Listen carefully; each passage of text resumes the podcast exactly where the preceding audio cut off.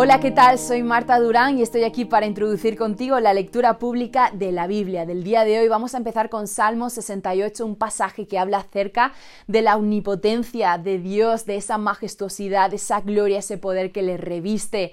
Eh, vamos a ver a un Dios que se posiciona en el centro eh, de su pueblo como defensor, como proveedor. Me encanta que termina el pasaje hablando de un Dios temible, que no hay absolutamente nada que se le oponga. Vamos a seguir con Génesis 18 el pasaje famoso del Dios de lo imposible, cómo es posible que Sara reciba la promesa a su edad de que iba a tener a un hijo. Vamos a seguir también luego eh, leyendo con la intercesión de Abraham en Sodoma, eh, ese diálogo que mantiene con Dios, muy interesante en esa búsqueda por encontrar al menos 10 justos para no destruir esa tierra. Y por último terminaremos con Mateo 8, todo un maratón de episodios de sanidad, eh, de cómo Jesús calma la tormenta, vamos a ser impactados por la fe de un oficial romano y terminaremos el pasaje eh, con la sanidad de Jesús a dos endemoniados. Así que no te lo pierdas, disfruta de la Biblia, disfruta de la palabra de hoy, absorbe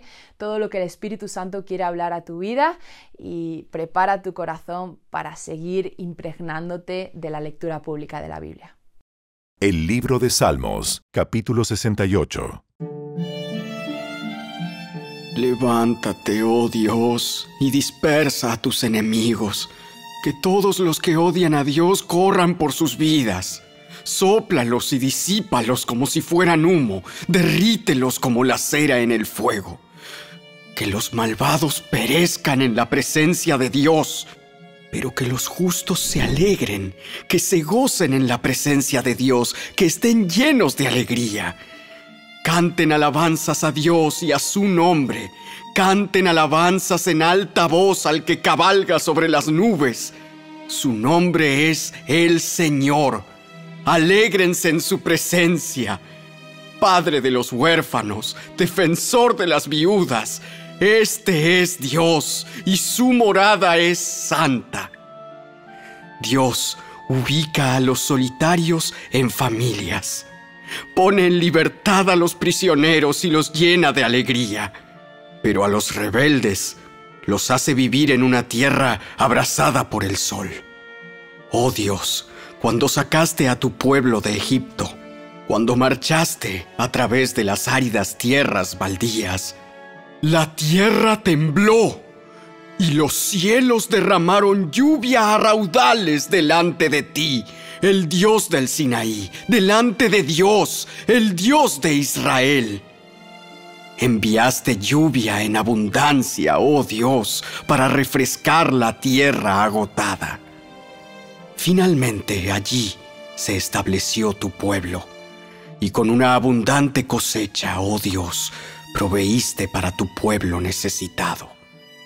El Señor da la palabra y un gran ejército trae las buenas noticias.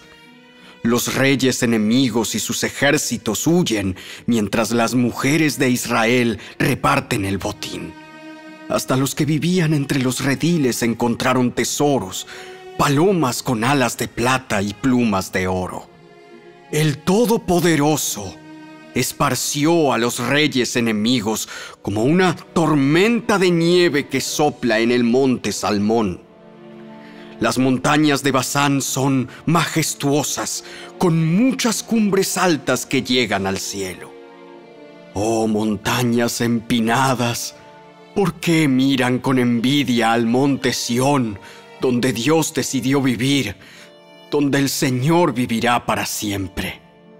Rodeado de incontables millares de carros de guerra, el Señor llegó del monte Sinaí y entró en su santuario. Cuando ascendiste a las alturas, llevaste a una multitud de cautivos, recibiste regalos de la gente, incluso de quienes se rebelaron contra ti. Ahora el Señor Dios vivirá allí, en medio de nosotros. Alaben al Señor. Alaben a Dios, nuestro Salvador, pues cada día nos lleva en sus brazos. Nuestro Dios es un Dios que salva. El Señor soberano nos rescata de la muerte. Pero Dios aplastará las cabezas de sus enemigos, aplastará los cráneos de los que aman sus caminos perversos.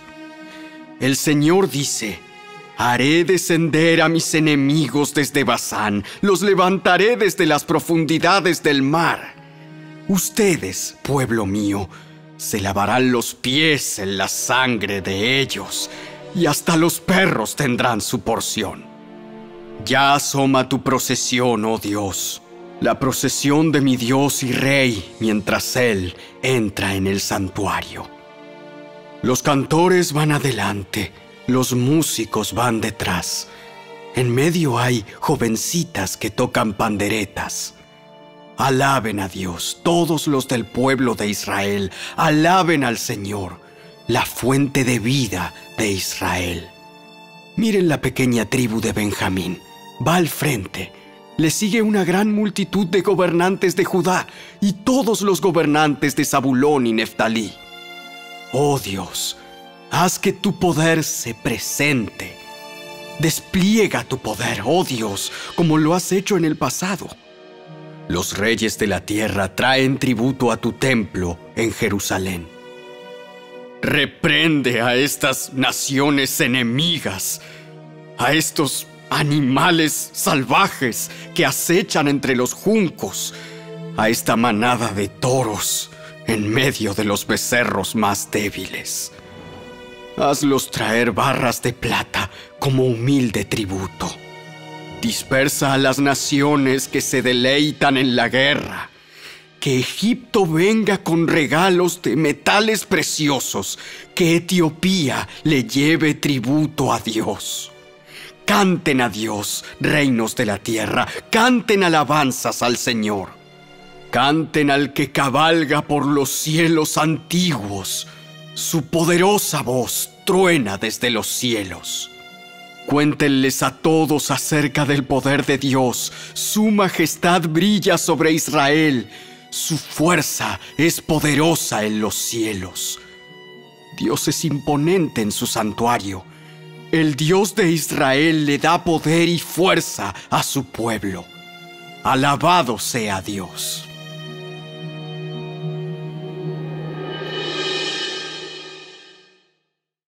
El libro de Génesis Capítulo 18 El Señor se le apareció otra vez a Abraham cerca del robledo que pertenecía a Mamre. Un día, Abraham estaba sentado en la entrada de su carpa a la hora más calurosa del día. Entonces, levantó la vista y vio a tres hombres de pie cerca de allí. Cuando los vio, corrió a recibirlos y se inclinó hasta el suelo en señal de bienvenida. Mi señor, si le agrada, deténgase aquí un rato. Descansen bajo la sombra de este árbol mientras les traen agua para lavarse los pies. Ya que han honrado a su siervo con esta visita, permítanme prepararles comida para que recobren fuerzas antes de continuar su viaje. Está bien. Está bien. Haz lo que dijiste. Entonces Abraham volvió corriendo a la carpa y le dijo a Sara, eh, apresúrate. Toma tres medidas abundantes de la mejor harina que tengas, y amásala y hornea pan. Luego Abraham corrió hacia el rebaño, escogió un becerro tierno y se lo dio a su siervo, quien lo preparó con rapidez. Cuando la comida estuvo lista, Abraham tomó yogur y leche junto con la carne asada y sirvió la comida a los hombres. Mientras ellos comían, Abraham los atendía bajo la sombra de los árboles. ¿Dónde está Sara, tu, esposa? Preguntaron los visitantes. Ah, está dentro de la carpa. Entonces uno de ellos dijo, Yo volveré a verte dentro de un año. Y tu esposa Sara tendrá un hijo. Sara escuchaba la conversación desde la carpa.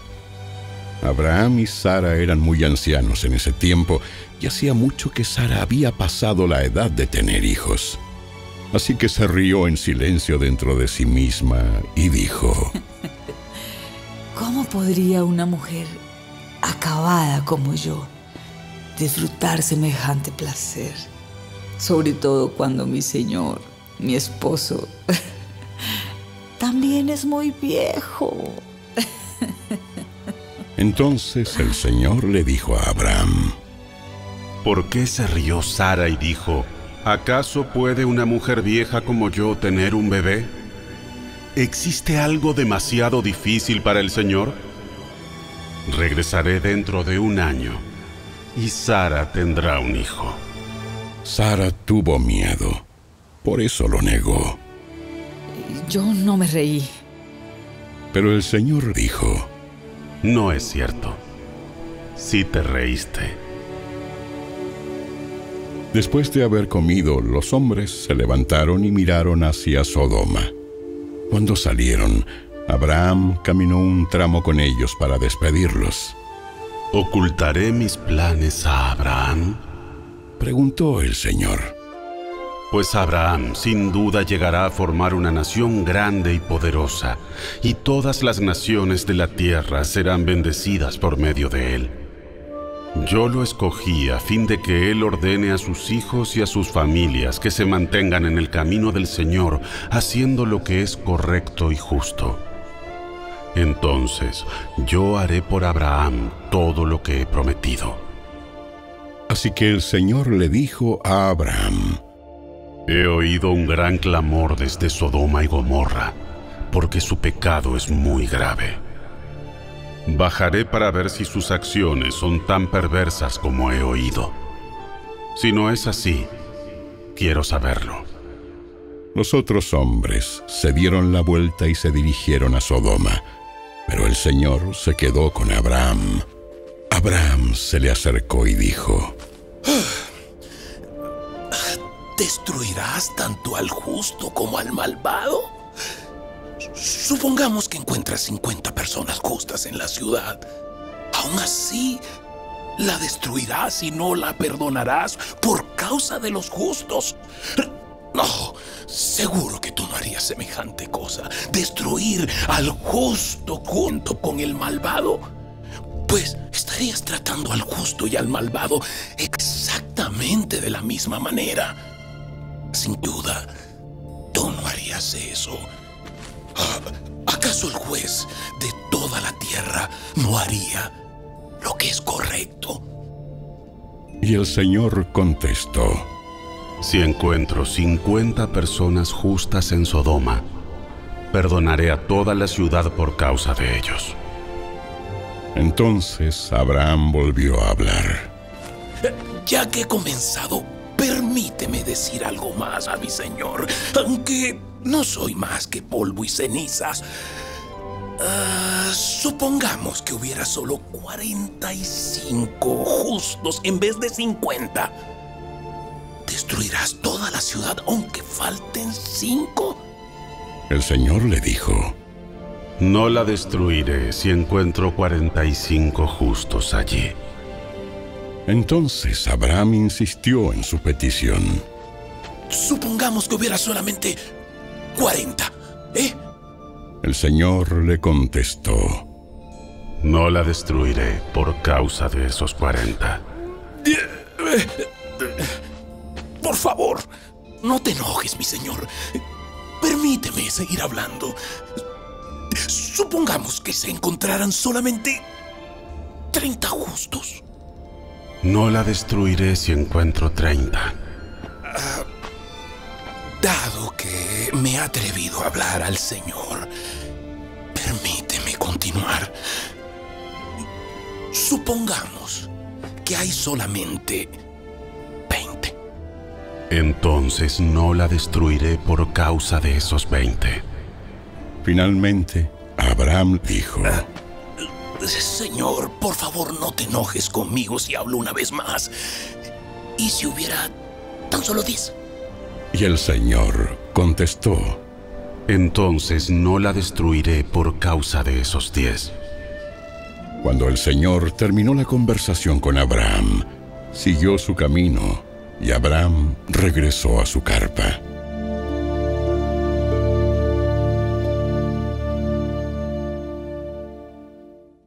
El Evangelio según Mateo, capítulo 8. Al bajar Jesús por la ladera del monte, grandes multitudes lo seguían. De repente, un leproso se le acercó y se arrodilló delante de él. Señor, si tú quieres, puedes sanarme y dejarme limpio. Jesús extendió la mano y lo tocó. Sí, quiero. Queda sano. Al instante, la lepra desapareció. No se lo cuentes a nadie. En cambio, preséntate ante el sacerdote y deja que te examine. Lleva contigo la ofrenda que exige la ley de Moisés a los que son sanados de lepra. Esto será un testimonio público de que has quedado limpio. Cuando Jesús regresó a Capernaum, un oficial romano se le acercó y le rogó. Señor, mi joven siervo está en cama, paralizado y con terribles dolores. Iré a sanarlo. Señor, no soy digno de que entres en mi casa. Tan solo pronuncia la palabra desde donde estás y mi siervo se sanará. Lo sé porque estoy bajo la autoridad de mis oficiales superiores y tengo autoridad sobre mis soldados. Solo tengo que decir, vayan, y ellos van. O vengan, y ellos vienen. Y si les digo a mis esclavos, hagan esto, lo hacen. Al oírlo, Jesús quedó asombrado. Se dirigió a los que lo seguían y dijo, Les digo la verdad. No he visto una fe como esta en todo Israel. Y les digo que muchos gentiles vendrán de todas partes del mundo, del oriente y del occidente, y se sentarán con Abraham, Isaac y Jacob en la fiesta del reino del cielo. Pero muchos israelitas, para quienes se preparó el reino, serán arrojados a la oscuridad de afuera, donde habrá llanto y rechinar de dientes.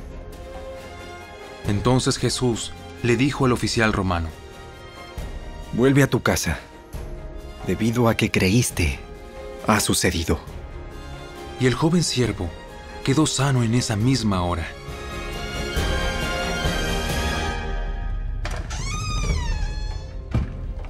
Cuando Jesús llegó a la casa de Pedro, la suegra de Pedro estaba enferma en cama con mucha fiebre. Jesús le tocó la mano y la fiebre se fue. Entonces, ella se levantó y le preparó una comida. Aquella noche, le llevaron a Jesús muchos endemoniados. Él expulsó a los espíritus malignos con una simple orden y sanó a todos los enfermos. Así se cumplió la palabra del Señor por medio del profeta Isaías, quien dijo, Se llevó nuestras enfermedades y quitó nuestras dolencias. Cuando Jesús vio a la multitud que lo rodeaba, dio instrucciones a sus discípulos de que cruzaran al otro lado del lago. Entonces, uno de los maestros de la ley religiosa le dijo, Maestro, te seguiré a donde quiera que vayas. Los zorros tienen cuevas donde vivir y los pájaros tienen nidos. Pero el Hijo del Hombre no tiene ni siquiera un lugar donde recostar la cabeza. Otro de sus discípulos dijo, Señor, deja que primero regrese a casa y entierre a mi padre. Sígueme ahora. Deja que los muertos espirituales entierren a sus propios muertos. Luego, Jesús entró en la barca y comenzó a cruzar el lago con sus discípulos. De repente, se desató sobre el lago una fuerte tormenta, con olas que entraban en el barco, pero Jesús dormía. Los discípulos fueron a despertarlo. ¡Señor! ¡Señor! ¡Sálvanos! ¡Nos vamos a ahogar! ¡Nos vamos a ahogar!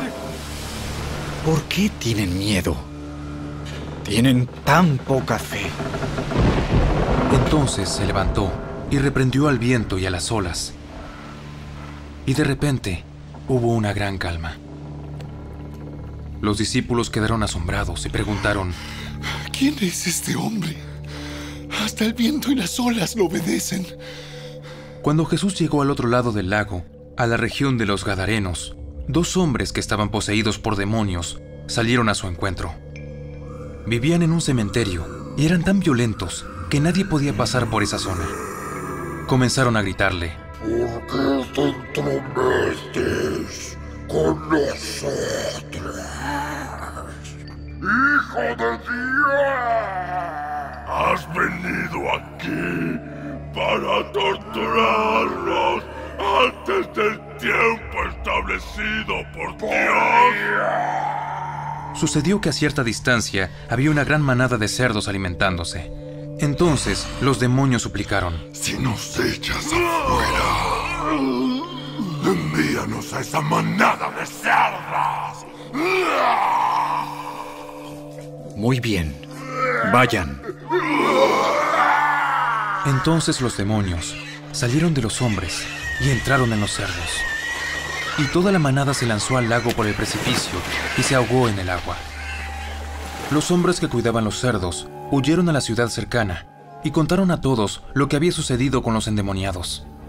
Entonces, toda la ciudad salió al encuentro de Jesús, pero le rogaron que se fuera y los dejara en paz.